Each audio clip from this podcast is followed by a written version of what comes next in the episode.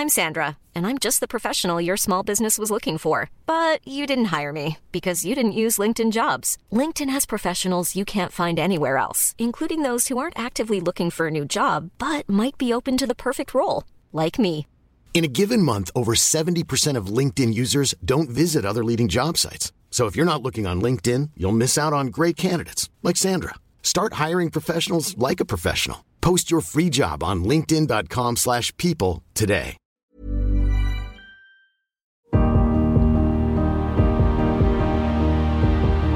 Bonjour, je suis Agathe Le Caron. Bienvenue dans Les Rescapés, le podcast qui vous parle de ces gens qui ont vécu une déflagration dans leur vie, qui a signé la fin de leur vie d'avant et conditionné leur destin. Nos témoins sont des survivants. Ils auraient pu sombrer, mais la fracture qu'ils ont vécue a parfois donné du sens à leur vie ou révélé une partie d'eux-mêmes qui serait certainement restée endormie. Aussi difficile que fut l'épreuve, ils sont parvenus à voir la vie d'un œil neuf. Parce qu'on n'a qu'une seule vie, celle qu'on vit. Parce qu'on ne peut rien contre les épreuves. Comment gérer l'après? Comment vivre cette renaissance pour qu'elle ne soit pas une petite mort? N'oubliez pas, la vie a toujours plus d'imagination que nous. Je m'appelle Chloé. Avant, j'étais une jeune fille insouciante et en quête de soi, de son identité. Et depuis le 26 décembre 2014, je suis une rescapée.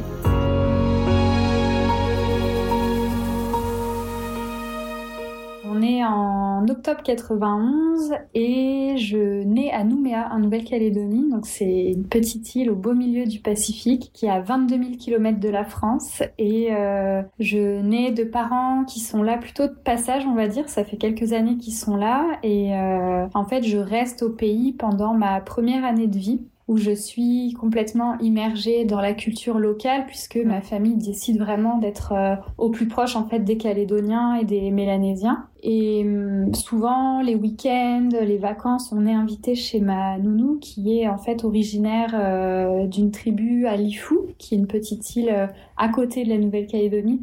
Et donc c'est vrai que je suis baignée dans cette culture mélanésienne qui a été très forte pour moi dans mes souvenirs, en tout cas même si j'étais toute petite. Et voilà, baignée de communauté, de musique, de partage, de photos aussi, euh, qui restent en fait en souvenirs, qui sont un peu mes seuls souvenirs euh, concrets, on va dire. Et puis avec ce retour en France pour ma famille, où moi j'ai à peine un an, donc je commence à grandir et à passer du temps en France, mais aussi sur une autre île, à La Réunion. On vadrouille pas mal en fait euh, avec ma famille. Et puis plus les années sont passées, plus j'ai eu euh, vraiment ce besoin de savoir d'où je venais. Surtout quand on me posait la question, mais euh, pourquoi c'est marqué Nouméa sur ta carte d'identité? Où est-ce que ça se trouve? Et c'est vrai que beaucoup de gens ne savent même pas situer euh, sur une carte. Je me souviens, euh, même quand j'avais 13-14 ans, je regardais tous les documentaires sur la Nouvelle-Calédonie, toutes les émissions qui passaient à la télé, fallait les enregistrer. Alors je sens que je suis vraiment euh, presque obsédée en fait euh, par ce pays et pourtant mes parents n'en parlent pas souvent, sauf quand moi je pose des questions dessus. Et c'est vrai que mes parents ont continué leur vie sans forcément me reparler de ce pays. Mais moi, je, je saurais vraiment pas décrire comment ça se fait que euh, j'avais une telle attirance par cet endroit. Alors qu'effectivement, tout le monde me dit, mais Chloé, tu es juste née là-bas, tu as fait juste une année de vie. Mais dans mon corps, dans mes cellules, il y a quelque chose qui me dit, oui, mais je viens de là-bas. J'ai vraiment cette sensation que mes racines euh, sont là-bas. Ce qui est très curieux parce que finalement, mes parents ne sont pas nés en Nouvelle-Calédonie. J'ai plus de famille là-bas, mais euh, voilà, j'ai ce lien très fort imprégné, euh, je pense, de, bah, de ce qui s'est passé cette première année-là de vie, en fait. Donc voilà, je suis très très attirée. Je me souviens qu'à un nouvel an, d'ailleurs, mon premier nouvel an avec des copines, je devais avoir euh, peut-être, je sais pas, 15 ou 16 ans. C'était quelque chose de très calme, mais je les avais fait chier le matin parce que je voulais absolument euh, regarder un reportage sur la Nouvelle-Calédonie. Il devait être 5 ou 6 heures du matin et il fallait absolument mettre la télé pour regarder ça alors qu'elles, elles étaient juste crevées parce qu'on avait un peu dansé la veille. Euh, Donc vraiment, ouais, je suis très très obsédée par ce pays et je rêve un jour de pouvoir y retourner. Je... C'est vraiment mon rêve, mais qui me semble inaccessible.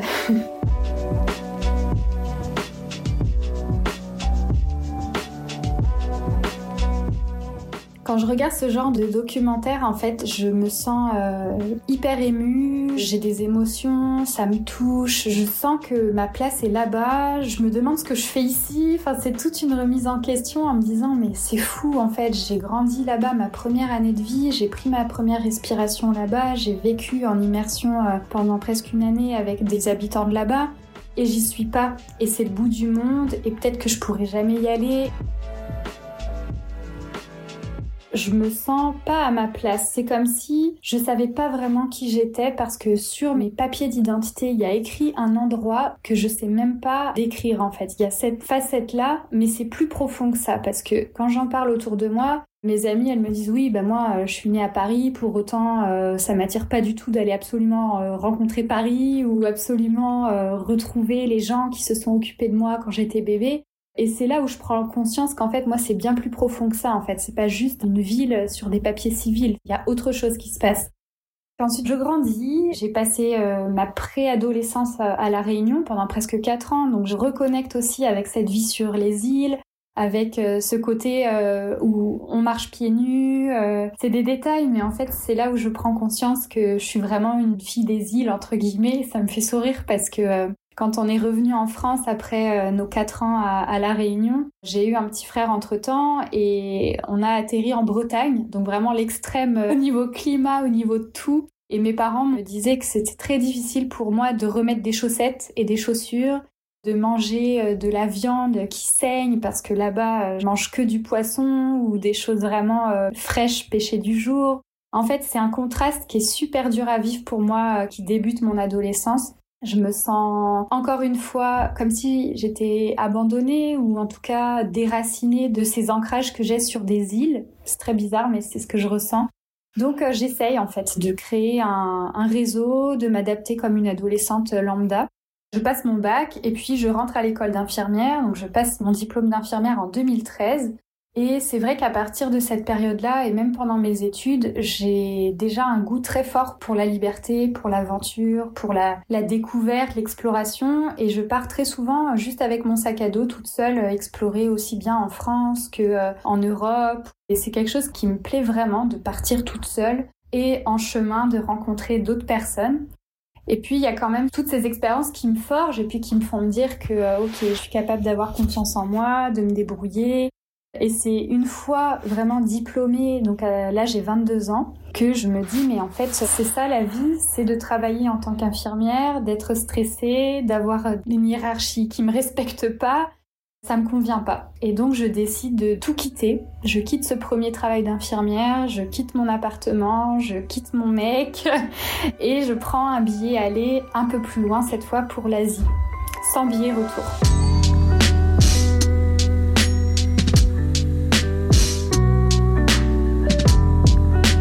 Et c'est là que commence ce périple un peu que j'ai appelé un voyage initiatique.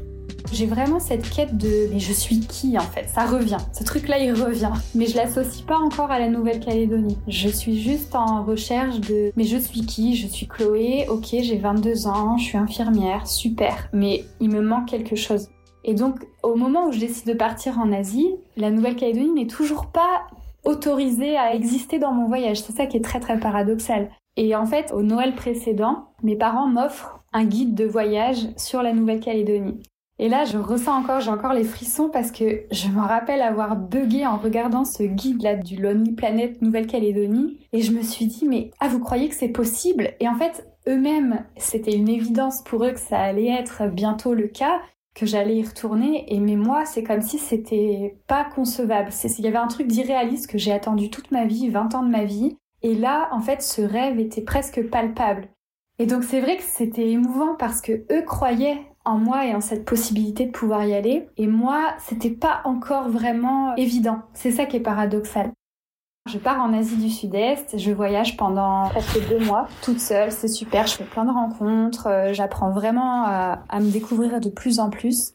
Et puis c'est vrai que plus j'avance dans les pays différents que je traverse, plus je me dis bon, j'ai toujours ce guide dans mon sac à dos que j'avais bien amené avec moi. Et puis tout d'un coup, à Bali, je me dis ok, est-ce que ce serait pas le moment de regarder les billets pour la Calédonie? Mais je me rappelle de cette sensation entre... J'ai mis trois jours pour décider d'acheter mon billet tellement j'étais tiraillée entre l'excitation de retrouver enfin mes racines en fait et puis la trouille d'y aller. Comme s'il y avait quelque chose de... Ah waouh, ça y est, j'y suis quoi.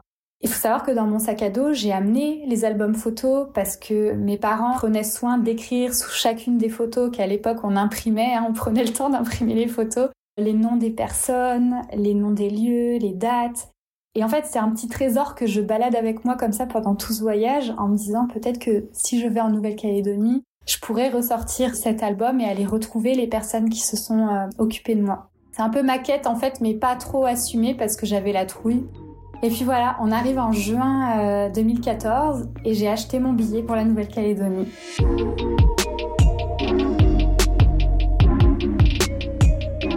Je me souviens de l'attente à l'aéroport. C'est un long voyage pour aller là-bas, faut vraiment le vouloir. Et j'attends, je suis à l'aéroport à Brisbane. Et puis je vois euh, sur le panneau d'affichage euh, Nouméa. Et alors là, déjà, ça c'était incroyable pour moi. Je le prends en photo et ça me permet de prendre conscience en fait de ce que je suis en train de vivre. J'ai vraiment besoin d'étapes quoi pour me rendre compte que ok ça y est je suis en train de toucher du doigt ce projet que j'ai depuis longtemps mais que je croyais pas réalisable. Et puis, je tiens absolument à me mettre côté hublot parce que je veux absolument voir le pays vu d'en haut parce que la vue euh, en arrivant, je savais que ça allait être incroyable avec le lagon, toutes les couleurs, euh, les montagnes et tout ça.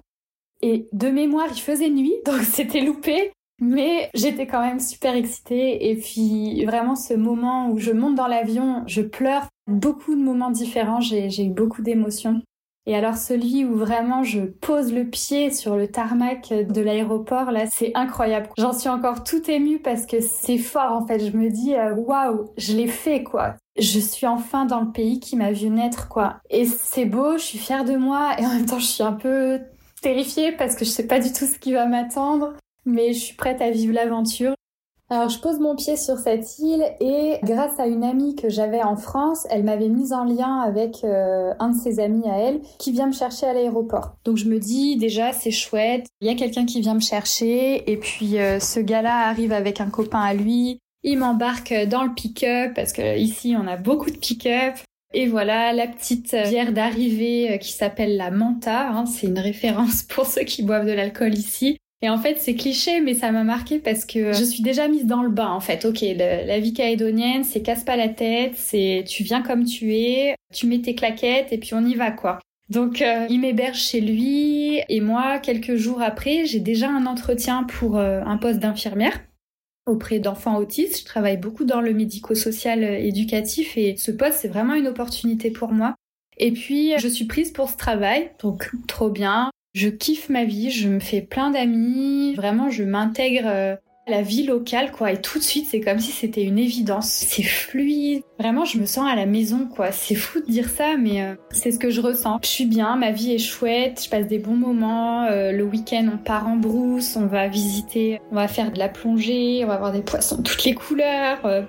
c'est hyper riche quoi la vie ici et je regrette pas du tout mon choix.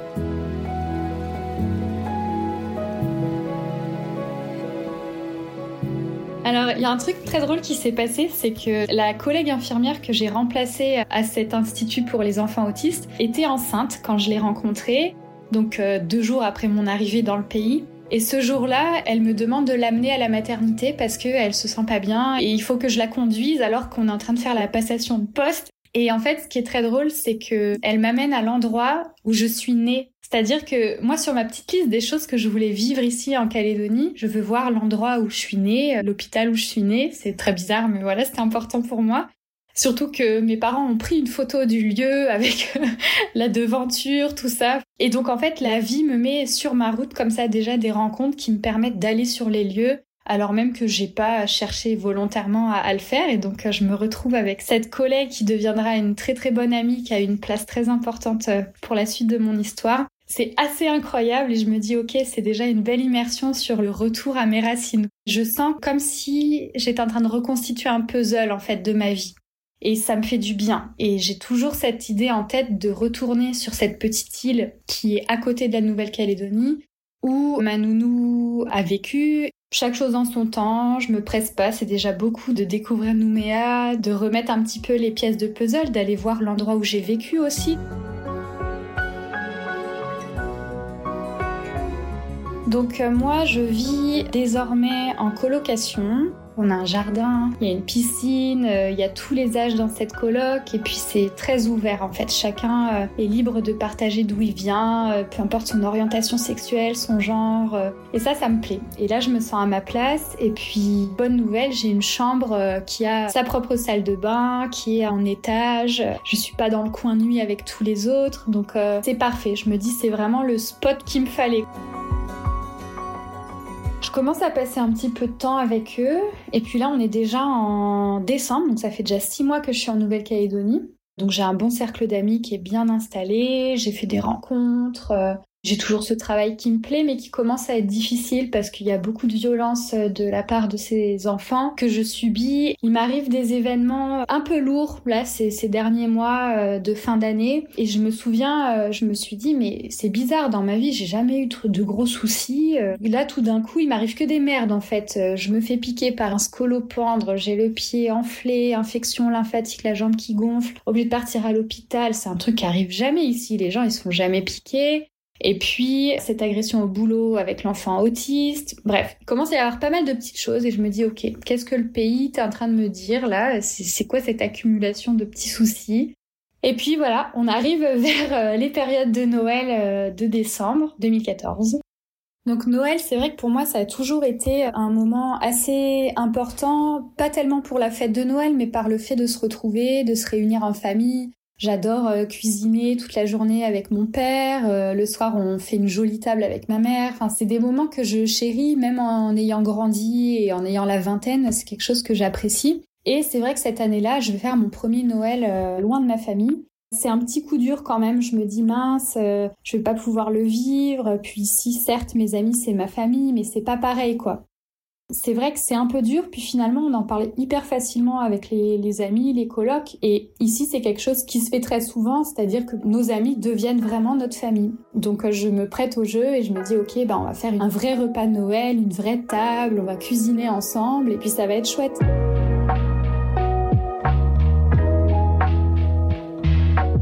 C'est un super moment. Le 25, euh, je me repose parce que le soir, avec d'autres amis, on va sortir, on va manger pour Noël à l'extérieur.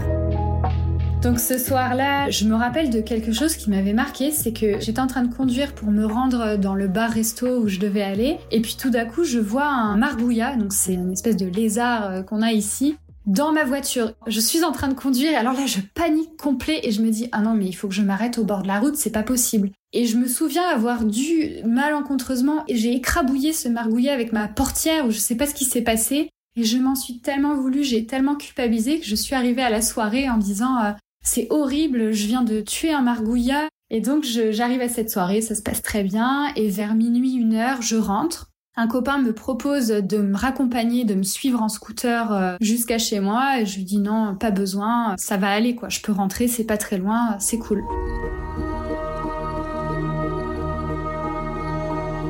Je rentre dans cette coloc pour accéder à ma maison, donc c'est une villa et il y a un chemin qui monte un peu comme dans une allée.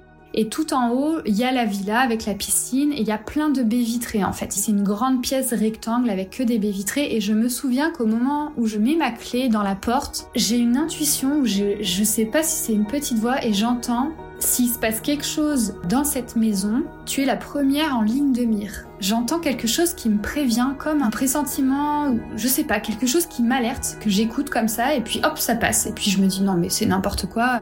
Je me souviens que c'est le clair de lune, donc je vois très très bien ce qui se passe dans le jardin, la piscine, euh, on voit bien dans la maison si on est à l'extérieur. Je referme la porte derrière moi, je jette un coup d'œil rapide aux baies vitrées, tout a l'air d'être fermé. Mes colocs sont dans le couloir à l'autre bout de la maison et sont en train de dormir probablement, mais ne sachant pas, je laisse le grand portail en bas de l'allée ouvert. Je monte dans ma chambre qui n'est pas vraiment une chambre, c'est censé être plus ou moins un bureau qui a été aménagé, c'est-à-dire qu'il est dans le salon, il y a un petit escalier en mezzanine avec une porte coulissante, il faut se pencher pour rentrer dedans et ma chambre est ici en fait. Donc vu de l'extérieur, on peut se dire ok c'est un bureau euh, au-dessus du salon.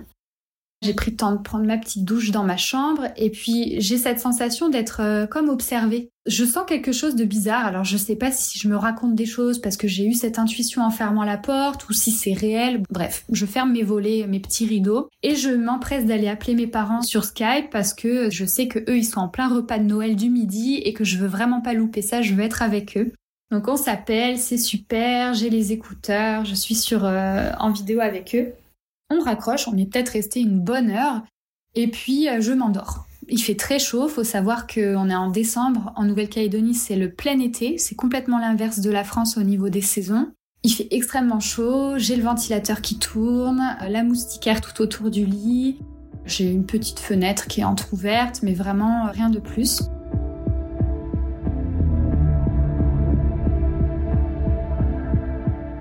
Et en fait, tout d'un coup, je suis en train de dormir et puis je me réveille, j'ouvre les yeux parce que je ne respire plus. Et là, je réalise que j'ai un homme sur moi à califourchon en train de m'étrangler. Et c'est la raison pour laquelle j'ouvre les yeux. Je bug complètement. J'ai une fraction de seconde où je me dis mais what? Est-ce que c'est vraiment en train de se passer? J'ai vraiment cette fraction de seconde où je me dis mais est-ce qu'il y a vraiment quelqu'un sur moi en train de, de m'étrangler?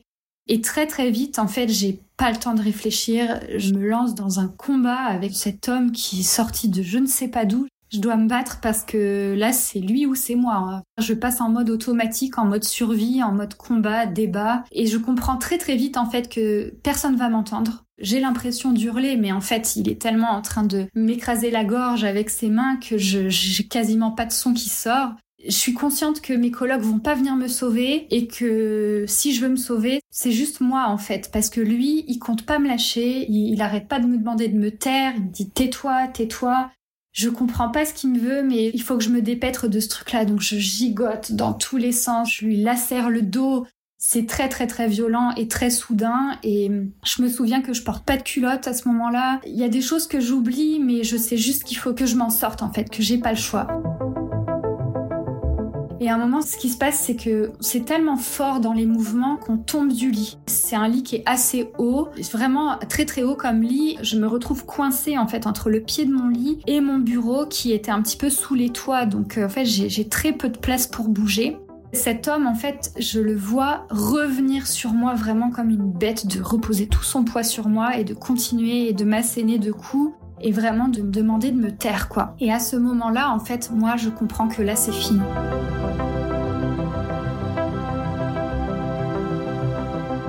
Il y a un truc en moi là qui se dit bon ok Chloé là c'est fini c'est quand même dommage tu vas finir affiché dans le journal demain euh, jeune fille euh, morte à 23 ans la nuit de Noël tout ça passe dans ma tête alors que j'essaye encore de me débattre et puis je me souviens, j'ai un éclair de lucidité qui me dit que j'ai une rallonge en fait euh, à côté de ma table de chevet, à une multiprise.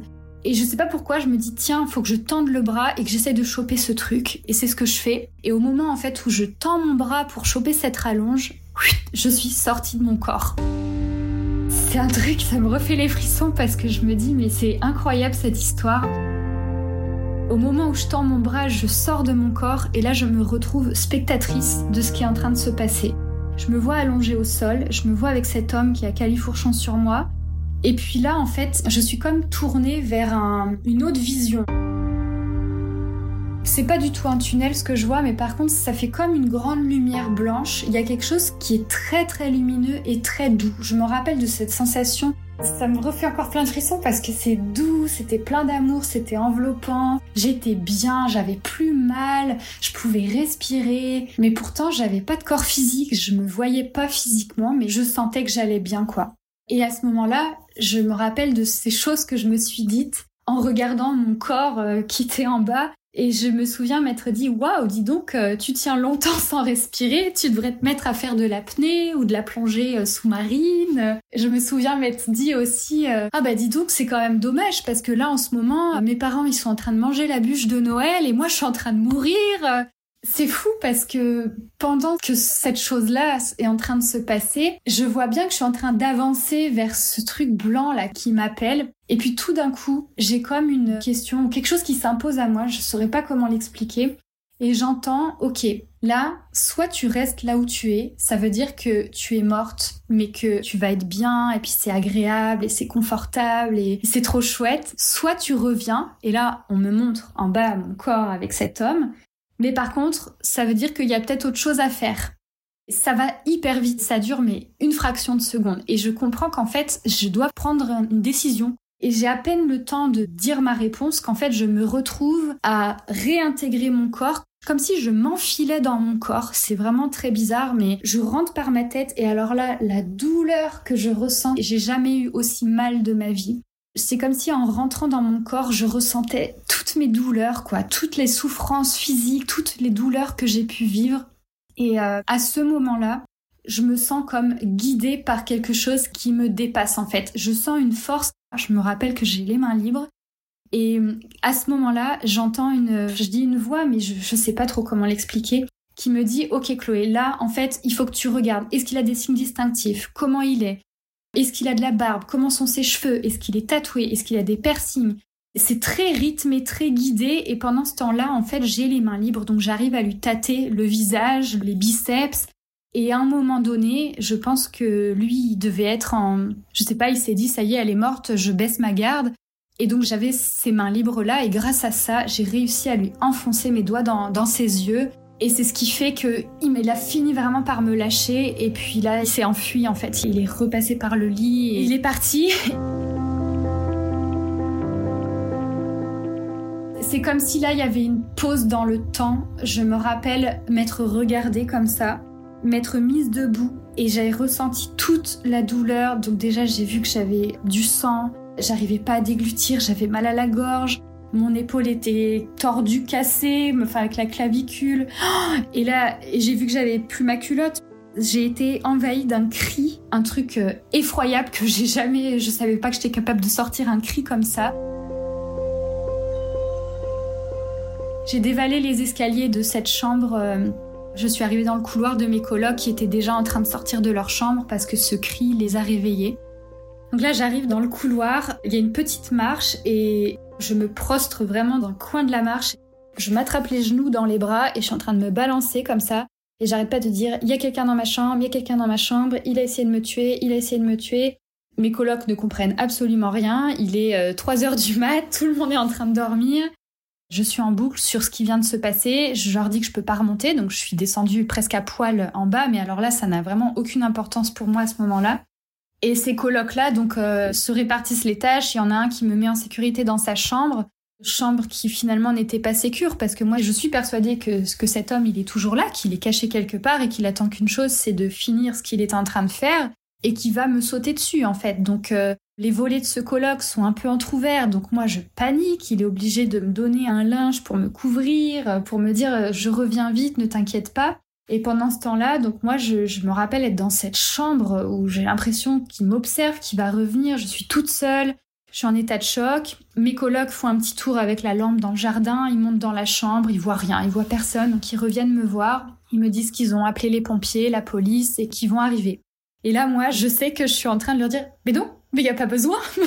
Pourquoi Pourquoi la police? Pourquoi les pompiers? Il n'y en a pas besoin en fait, ça va, je suis vivante, tout va bien.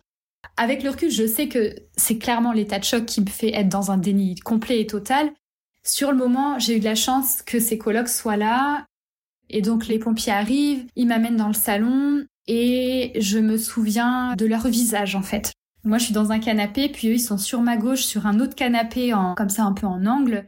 Et je me souviens des pompiers qui s'affairent autour de moi, qui me prennent l'attention, euh, qui vérifient je sais pas trop quoi, et de dire à mes colocs, mais vous verriez la tronche que vous avez en ce moment même? Et ils rigolent en me disant, mais Chloé, je pense que là, tu, tu prends pas conscience de ce qui t'arrive, mais euh, ils ont eu l'intelligence de pas me dire d'aller me voir dans une glace, parce que ça, je, je me suis découverte après. J'avais un visage, était défiguré, quoi, pleine de sang, donc les pompiers me disent qu'ils vont m'amener. Et le moment de sortir de la maison est terrible parce que je suis persuadée que cet homme est planqué dans les buissons, prêt à me sauter dessus. Donc je demande, la police, les pompiers font un espèce de cortège devant, derrière, sur les côtés pour vraiment m'entourer en fait et marcher le long de cette allée et de ce chemin de la maison jusqu'à la route où euh, le camion de pompiers est garé. Donc je monte dans ce camion et là pareil, je fais de l'humour avec les pompiers. Euh, Je leur dis ah bah dis donc, euh, travailler au moment de Noël, euh, enfin bref, je me rappelle raconter des trucs comme ça, mais pas du tout en train de parler de ce qui m'est arrivé. Et détail très important, je me souviens avoir regardé mes ongles qui étaient très noirs et réflexe d'infirmière, j'ai nettoyé mes ongles parce que ben on peut pas avoir les ongles sales. Et donc je me souviens dans le camion de pompier être en train comme ça là de me racler les ongles, d'enlever ce noir. À aucun moment je me suis dit que ça pouvait être potentiellement une preuve d'ADN. J'étais vraiment à des années-lumière de ce détail.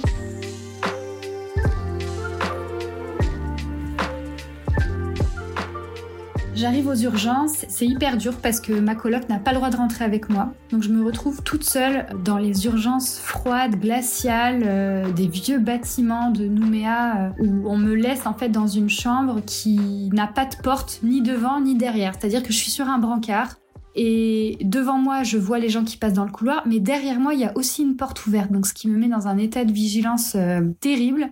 Je commence à être angoissée, on me donne des médicaments pour me calmer. Et là, ma coloc m'envoie un message en me disant Chloé, prends-toi en photo. Bah alors je sais là, mais pourquoi je me prendrais en photo? Euh, Quel est l'intérêt de faire ça?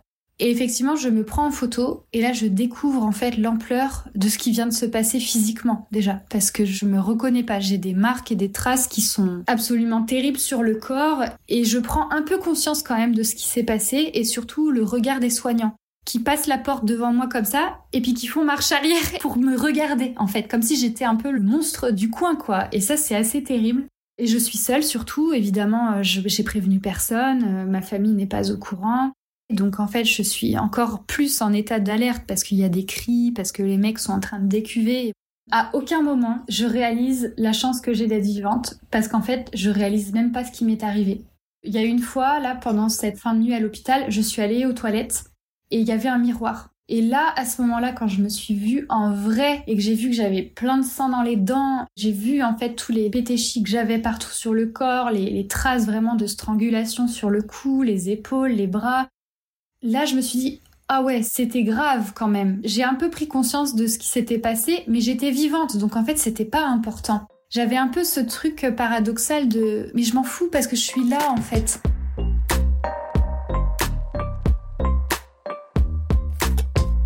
Alors, euh, à aucun moment, je me souviens de l'expérience que j'ai vécue. Cette expérience-là où je suis sortie de mon corps, etc., j'en ai parlé que quelques années après, parce que dans le récit de mon expérience, j'ai rencontré des psychiatres, des psychologues qui m'ont simplement, entre guillemets, parlé de dissociation.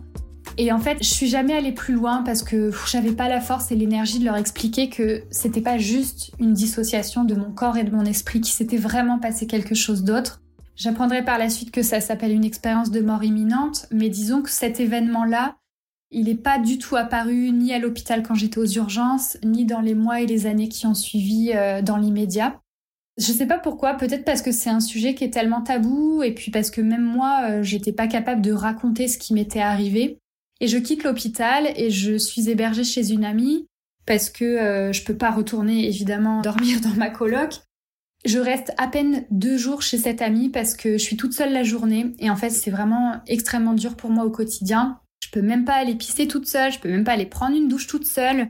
Donc là je me dis euh, faut que je change d'endroit. Et je sais pas si vous vous souvenez de cette amie enceinte que j'ai rencontrée deux jours après mon arrivée. Mais entre-temps, elle a accouché et elle m'a proposé d'être hébergée chez elle avec son petit bébé et puis son compagnon qui était pompier et euh, qui avait quand même une carrure qui me rassurait, etc. Donc j'ai dit ok, je suis allée euh, chez eux et ils m'ont hébergée pendant quand même un petit peu de temps mais j'étais en totale sécurité. Et puis ce petit bébé là, eh ben, elle m'a vraiment redonné euh, le contact avec la vie en fait, en me disant mais euh, ok, j'ai failli mourir, je commence à prendre conscience, mais j'ai la vie avec moi. Et puis il y a eu un détail aussi qui m'a fait prendre conscience, c'est que à l'hôpital on m'a fait passer des examens euh, en urgence, des scanners, etc. Et j'ai eu cette médecin légiste qui est venue vérifier mon état, qui a été d'une indélicatesse pas possible et qui m'a dit en fait mais j'ai jamais vu ça, je, je comprends pas comment c'est possible que vous n'ayez aucune séquelle vu les traces que vous avez sur le corps, vu la violence de ce qui s'est passé. J'avais ce qu'on appelle des pétéchis euh, sur tout le haut du corps, la gorge et le crâne. Et le visage et c'est ce qui c'est les petits vaisseaux qui entourent les muscles si je me trompe pas qui cèdent quand on n'a plus d'oxygène en fait. Donc c'est-à-dire que l'asphyxie était déjà montée au-dessus de la strangulation jusqu'au niveau presque du cerveau en fait. Et elle me dit je comprends pas comment c'est possible que déjà vous soyez vivante que euh, vous ayez toujours vos cordes vocales alors que j'avais la trachée complètement fissurée avec des bulles d'air dedans. Enfin c'était quand même assez atroce. Et que neurologiquement euh, ben, tout va bien quoi et ce truc-là, c'est vrai que je l'ai gardé un petit peu dans ma tête en me disant, bah oui, c'est fou, mais peut-être que c'est parce que j'ai vécu ce truc où je suis sortie de mon corps. Mais j'en ai jamais parlé, c'est resté comme ça. Et puis très vite, donc je me retrouve avec cette amie, son bébé, et puis elle me parle d'une certaine forme de thérapie qui aide dans les traumatismes, et j'entame tout de suite ça. Je sais que plus vite on prend en charge un trauma, moins euh, il y a de chances qu'il s'ancre dans le corps et que ça fasse des dégâts.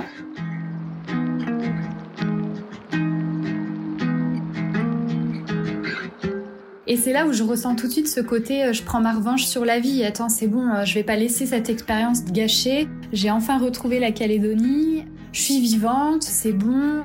Je vais faire ce qu'il faut et il est hors de question que je quitte le pays sur un échec ou en tout cas sur ça quoi. Moi, je veux retrouver euh, un logement, je veux retrouver un travail, je repars pas d'ici tant que je retrouve pas cette autonomie. Je pense que cette force de vie, elle m'a aidée, elle m'a portée et en même temps, elle m'a aussi fait être dans le déni de ce que je vivais. Donc je fais quand même cette thérapie en EMDR qui me fait du bien, qui m'aide vraiment à désensibiliser plein de choses. Je retrouve une coloc où on est juste deux jeunes femmes. J'ai un petit peu peur, mais franchement ça va mieux. Je retrouve un travail à mi-temps. Avant tout ça, évidemment, ma famille a débarqué. Ils sont arrivés un peu en urgence parce que quand ils ont appris l'état dans lequel j'étais, ils ont tout de suite pris leur billet. Ils sont arrivés avec mon frère euh, en Calédonie et euh, c'était très émouvant parce que eux, ils revenaient ici bah, plus de 20 ans après. Mon frère n'a jamais connu ce pays et puis bah, moi je me retrouve avec toute ma famille réunie dans des circonstances un peu mal foutues. Mais voilà, on est tous les quatre et c'est tous les quatre qu'on décide de partir retrouver ma nounou à Lifou avec euh, les photos que j'avais dans mon sac à dos et tout ça. Ça a été un peu comme la suite du voyage, quoi. J'étais dans un état pas possible psychologiquement et physiquement. C'était extrêmement dur, voire invivable pour eux d'être avec moi à ce moment-là parce qu'il fallait qu'on mette du scotch sur les rideaux, parce qu'il fallait mettre des verrous sur les portes, parce que euh, il fallait euh, m'accompagner aux toilettes la nuit, parce que j'étais sûre qu'il allait être là. Et finalement, cette force de vie et le fait qu'on soit en famille ici, ça m'a aidé à me reconstruire et à aller sur les traces en fait de ce pourquoi finalement j'étais revenue. Parce qu'au final, c'est ça quand même. J'allais pas quitter ce pays euh, sur cette note-là, alors que j'ai même pas été essayer de les retrouver quoi, ces gens-là de mon enfance.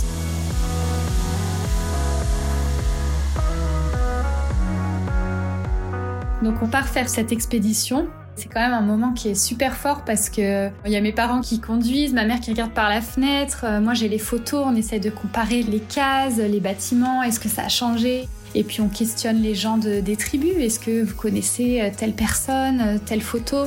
Puis comme ça, tout doucement, on remonte la piste et puis on finit par arriver à la tribu où on allait souvent, où mes parents étaient souvent invités. Et puis bah là, en fait, c'est très émouvant parce que on retrouve une des femmes qui est sur de nombreuses photos où je suis avec elle, avec ma mère et tout ça en, bébé. Et elle est en train de tresser des chapeaux avec des feuilles de pandanus, des fleurs d'ici, etc.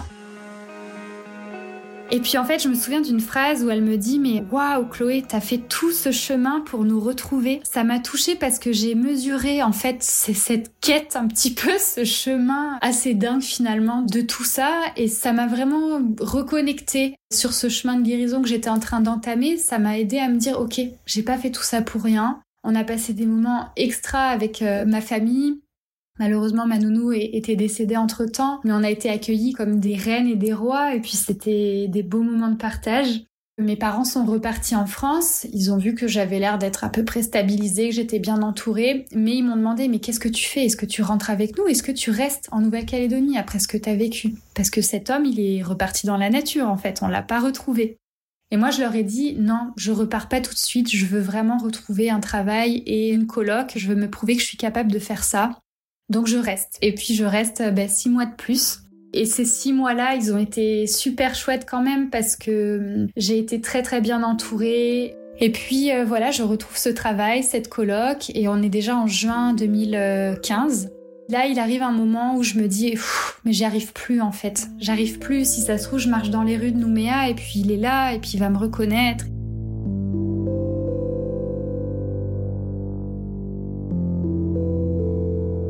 Et c'est un déchirement, mais horrible pour moi, cette décision-là. Mais je décide de partir en France, en fait, parce que j'arrive plus à me projeter. Je, suis en colère. J'en veux au pays, j'en veux à ce mec-là. Je commence enfin à ressentir un peu cette colère, de me dire, mais c'est dégueulasse. Vous avez tout foutu en l'air, mon aventure dans ce pays. Je peux même plus rester là, quoi. Et donc, c'est vraiment euh, le jour où je prends l'avion pour partir d'ici. C'est un déchirement, mais incroyable. Et la veille, je me suis offert un saut en parachute, ce qui est très symbolique, mais j'y suis allée avec des amis. Et ce cri que j'ai lâché, je me souviens, c'est le parachutiste là, il m'a filmé. Et à un moment dans sa vidéo, il dit Mais pourquoi tu pars d'ici? Il faut que tu reviennes, c'est chez toi ici. Et en fait, cette phrase, elle m'a résonné et je lui ai dit, mais oui, c'est chez moi ici, mais je reviendrai. Prends cet avion, je retourne en France, je pleure du début à la fin. Et je ressens encore là ce déchirement. C'est hyper paradoxal, mais je j'ai pas le choix. En fait, j'y arrive plus. J'arrive plus à rester là. Donc euh, voilà, juin 2015, fin de l'aventure. Ça fait plus d'un an que j'ai quitté la France, mais je retourne en France. Donc j'arrive en France et puis là, euh, je décide de changer de vie. Je vais dans une ville que je connais pas. J'arrive à Bordeaux. Je retrouve très vite un travail euh, dans la protection de l'enfance, toujours dans ce milieu-là que j'affectionne. Et j'ai déjà au fond de moi l'envie de faire autre chose. C'est comme si je repartais avec le fait de je veux changer de métier quoi, ça me convient pas d'être infirmière, il y a autre chose. Je sens que suite à cette agression, ça me remet un peu mes priorités en place où je me dis OK, en fait, j'ai envie de faire autre chose, j'avais un autre rêve, c'était celui d'avoir mon propre cabinet de soins où je reçois les personnes pour les accompagner en thérapie, en soins corporels, etc. Pareil, je mets ça dans un coin de ma tête et puis euh, je continue ma petite vie en France, qui est plutôt normale, entre guillemets. Je fais comme si ça allait bien, mais en fait, je suis un peu déconnectée de moi-même, quoi. Je suis un peu un robot. Au travail, euh, je revis de la maltraitance avec des agressions, comme si j'étais à côté de mon corps. Et ça, je sais que c'est une séquelle de l'agression, mais j'ai pas du tout la force mentale de faire autrement pour l'instant. Donc, je vis un peu comme ça, comme un robot, avec une vie plus ou moins normale, un chéri, des amis.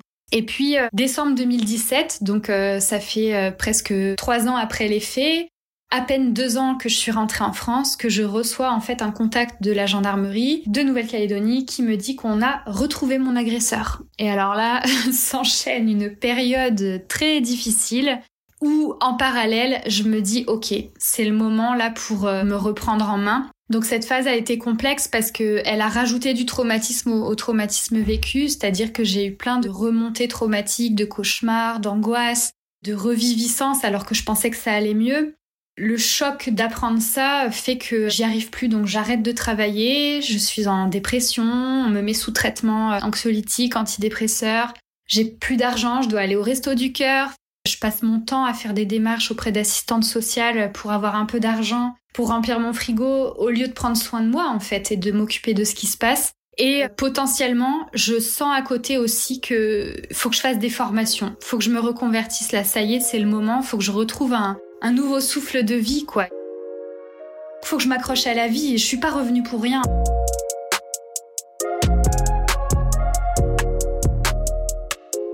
Donc là, s'enchaînent euh, quand même quelques mois un peu difficiles où je dois retourner à Nouméa pour faire une reconstitution judiciaire. Chose exceptionnelle, c'est que mes amis incroyables m'ont fait une cagnotte en ligne pour que je puisse payer mon billet d'avion qui était quand même pas loin des 2500 euros, un peu plus même. N'ayant pas d'argent, bah, ils m'ont fait cette surprise de me permettre d'y aller, puisque pour moi, ça a été très guérisseur, mine de rien, de, de retourner sur place. Et c'est en arrivant à Nouméa, donc en septembre 2018, pour la reconstitution des faits, que bizarrement, je me sens vivante. Je me ressens enfin de nouveau vivante alors que ça fait euh, deux ans et demi, trois ans que je suis en France et où en fait euh, je suis éteinte. Et donc euh, j'y vais pour revivre la scène sur place avec la police. Euh, on se croirait dans NCIS avec les rubans jaunes, les mitraillettes partout postées dans le jardin, et puis lui qui arrive avec ses menottes. Et enfin, c'est vraiment un, processus qui est terrible de visioconférence avec lui et tout ça, de reconstitution. Mais je dois y être parce que je veux comprendre ce qui s'est passé. Et donc cette reconstitution, ça a été vraiment violent parce que bah on était une quinzaine dans cette petite chambre avec lui et moi et puis des gens qui jouaient notre scène donc on devait tout raconter, tout montrer. Mais ça m'a permis de remettre les pièces du puzzle et bizarrement de me dire OK mais c'est ici chez moi en fait, c'est mon pays, c'est ici. Et puis quand je suis retournée en France, j'ai décidé de repartir m'installer en Nouvelle-Calédonie. C'est fou, mais six mois après, je revenais m'installer en Nouvelle-Calédonie.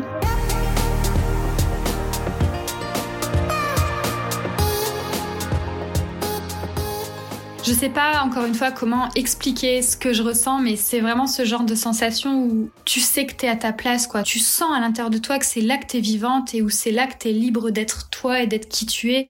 Et c'est ce que je ressens. Et mes parents m'ont très bien comprise parce que ils me connaissent, ils savent que je suis une, voyageuse et que ben, je, suis mes intuitions. Et donc, ils n'ont pas trouvé ça bizarre. C'est plus les gens de l'extérieur qui ont pu euh, me dire mais c'est fou quand même, elle a failli mourir là-bas et puis elle y retourne, elle est folle.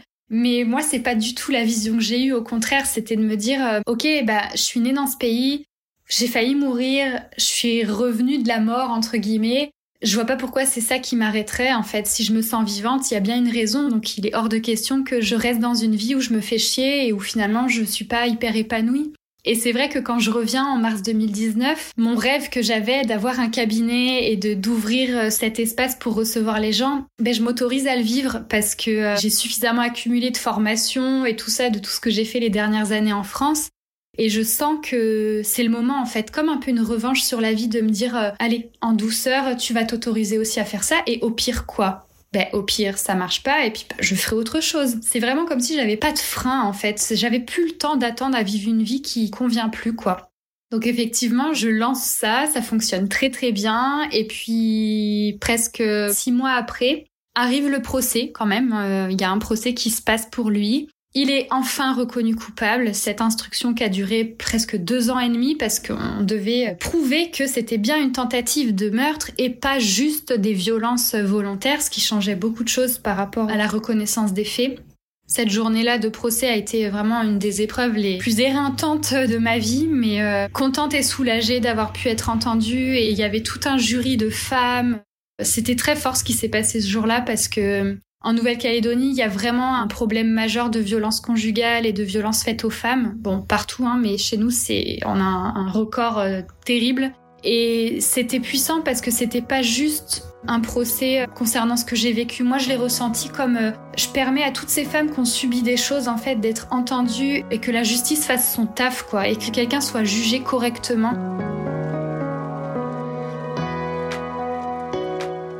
Sauf que voilà, moi, euh, toujours pas reconnue parce que dans mon processus de guérison aussi, euh, j'ai pris conscience que lui était jugé coupable, mais moi, on m'a pas reconnue en tant que victime. C'est-à-dire que j'ai pas été indemnisée, j'ai pas reçu d'indemnité de préjudice subi.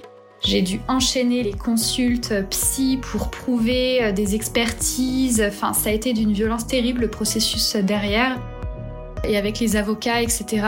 Et en fait, je pense que cette colère intérieure de finalement non-reconnaissance ça a été quelque chose de lourd, mais qui m'a donné l'énergie de m'engager pour les femmes aussi. Ça, c'est quelque chose qui m'a porté et que j'aurais pas forcément eu le cran de faire avant. J'étais assez engagée pour les droits des femmes, etc. Mais j'avais pas ce côté militante, euh, féministe assumé, on va dire. Je suis repartie avec ce truc-là de me dire, euh, ok, en fait, ma vie, elle peut s'arrêter en une fraction de seconde. C'est-à-dire que là, je suis là, dans cinq minutes, ça peut être fini, quoi. Et ce truc-là, ça me porte toujours, la même des années après. Je prends conscience de la préciosité que c'est qu'on soit en vie, en fait. C'est juste euh, quand on se réveille le matin et puis qu'on respire et puis que le réveil sonne.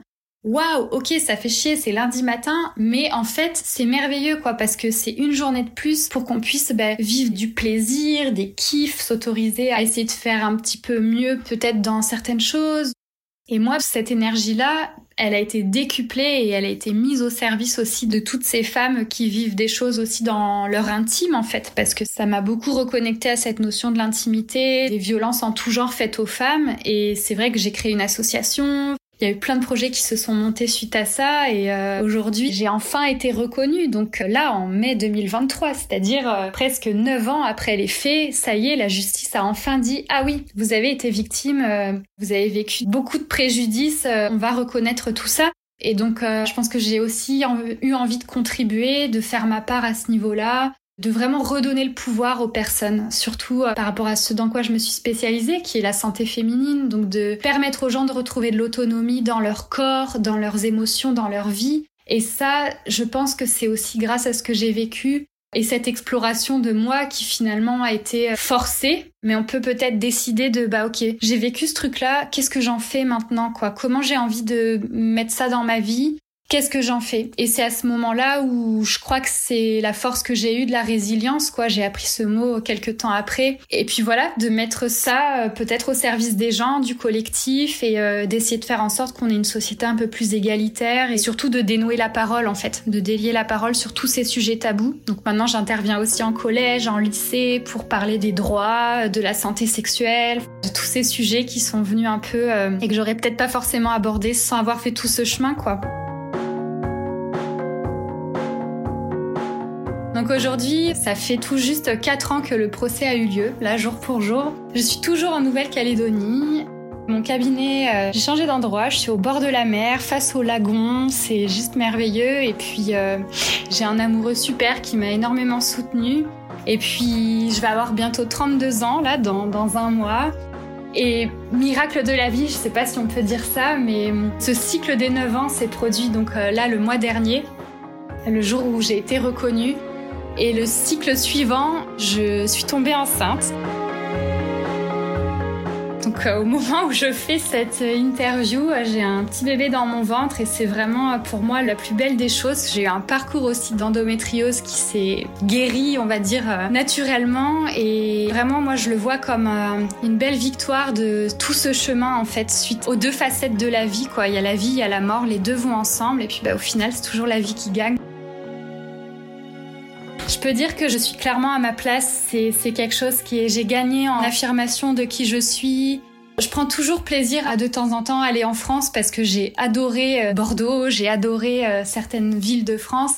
Mais euh, je prends plaisir d'y aller ponctuellement. Là, aujourd'hui, je sais que ma place, elle est ici, sur cette île, dans ce pays qui m'a vu naître et je me sens vraiment libre d'être qui je suis quoi. J'ai l'impression que le puzzle il est il est complet et euh, c'est pas fini. Peut-être qu'un jour je partirai, mais en tout cas aujourd'hui oui, je sais que c'est important pour moi de suivre mes ressentis. C'est aussi ce qui m'a toujours un peu guidée et aujourd'hui c'est là que je suis à ma place. Je suis heureuse de ce que j'ai construit, de ce que je me suis autorisée à faire aussi à me raccrocher à cette expérience qui m'a dit que finalement bah c'est pas pour rien quoi que je suis revenue. Et je sais pas si vraiment j'ai un but ou quoi à faire dans cette vie. Je crois pas trop à ça. Par contre ce que je sais c'est que j'essaie d'être euh, épanouie. Et les jours où ça va pas c'est ok aussi. En fait j'ai le droit d'être mal. J'ai le droit d'être euh, triste. J'ai le droit de me sentir victime par moment c'est vrai que de me dire que j'ai un petit bébé futur calédonien dans le ventre, forcément, ça me fait quelque chose parce que je me dis, waouh, ok, lui ou elle va aussi euh, probablement naître euh, ici à Nouméa et ok, bon, bah il y a une histoire qui continue de s'écrire et jamais j'aurais imaginé ça parce que moi, à la base, je voulais pas d'enfant.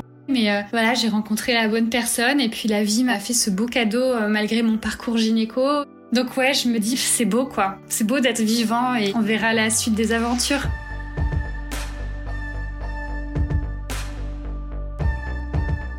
C'est vrai que cette phrase-là que j'ai entendue, que j'ai perçue, je saurais pas trop comment le dire, en gros qui me montrait le fait que si je revenais euh, en bas dans mon corps, hein, concrètement, ça voudrait dire que j'ai autre chose peut-être à vivre en fait. Et hum, c'est vrai que cette phrase-là, j'y ai pensé, mais surtout dans les moments en fait où j'avais des décisions à prendre ou des choix à faire, je dirais pas que je me sens investie d'une mission ou quoi que ce soit, mais par contre ce que je ressens c'est que j'ai beaucoup plus de force pour mener certaines choses qu'avant j'avais pas spécialement. Disons que dans les engagements que je prends, que ce soit pour la cause des droits des femmes ou l'égalité femmes-hommes et toutes ces choses-là, ou l'accès aux soins. Enfin bref, je sens que j'ai plus de motivation à tenir ces engagements-là, alors que peut-être oui, c'est vrai qu'avant j'avais tendance à moins oser, à moins euh, oser l'ouvrir, à moins oser euh, porter ce genre de combat, alors que là en fait il y a une part de moi qui se dit souvent mais au pire quoi? Au pire quoi? Puisque au final euh, demain tout peut s'arrêter. Souvent, je pense à le jour où je serai sur mon lit de morte. c'est un peu glauque, mais bon. Et je me dis, est-ce que si je devais mourir demain, je serais satisfaite de la vie que j'ai menée? Est-ce que j'ai répondu à tout ce que je voulais vivre? Est-ce que j'ai fait de mon mieux? Et chaque jour, en fait, si la réponse est oui, c'est chouette. Et si j'ai des réajustements à faire, eh ben, je me donne la possibilité de le faire. Et ça, c'est vrai qu'avant, j'avais pas du tout cette vision-là. Et même quand, par exemple, mon corps me rappelle ce que j'ai vécu, parce que je garde quand même pas mal de séquelles physiques de tout ça, et psychologiques, mais souvent je me souviens que euh, c'est aussi cette force qui me permet de continuer d'avancer parce que je respire dès que je me réveille le matin en fait, c'est très précieux.